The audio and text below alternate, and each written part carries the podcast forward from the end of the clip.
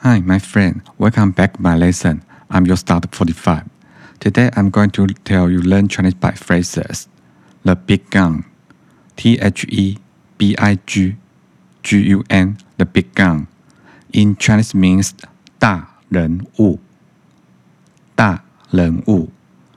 We all know it's an expression that can be used to describe powerful people. So there are two examples I will translate in Chinese. Okay, let's get started. The first one. I have got a meeting with the big guns this afternoon.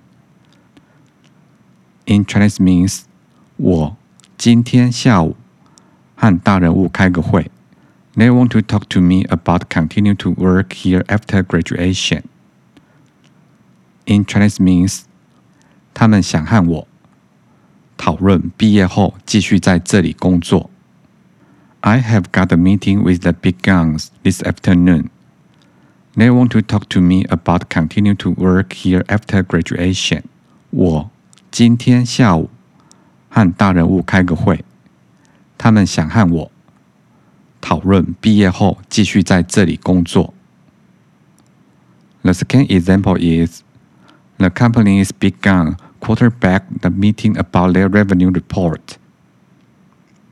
In Chinese means 公司的一个重要领导在主持会议，讨论公司的收入报告。